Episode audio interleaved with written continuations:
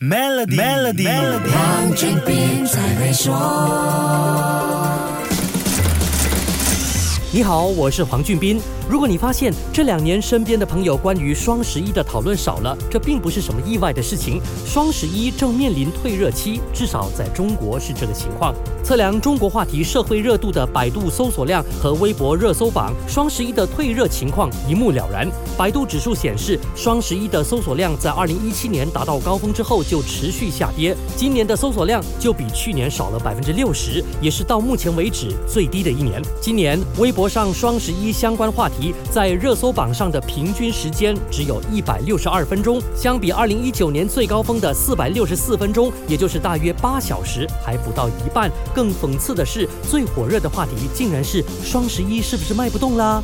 打从二零零九年第一次推出双十一购物节全场五折以来，低价换销量这一招就用了十五年，而且现在几乎每一个月都有主打不同主题、垂直品类等等的折扣促销。想要捡便宜买个新头号，也不用等到光棍节。营销手法不可能一成不变，就算玩低价，也要有点新花样，不然打工人怎么样跟老板证明自己有表现呢？这样下去的结果就只能是越玩越复杂，一堆弯弯绕绕的优惠规则，价钱还。不一定比平时折扣便宜，价钱没有非常优惠，用户体验却是大打折扣。中国官方媒体网站报道中提到，在抓取的三千条评论当中，有百分之三十的网民抱怨今年的优惠措施，除了打折太平常和规则太复杂，还有一个趋势也影响了双十一的吸引力。这些发展都值得努力在线上拓展商机的商家注意。下一集跟你说一说，守住 Melody，黄俊斌才会说。黄俊斌才会说。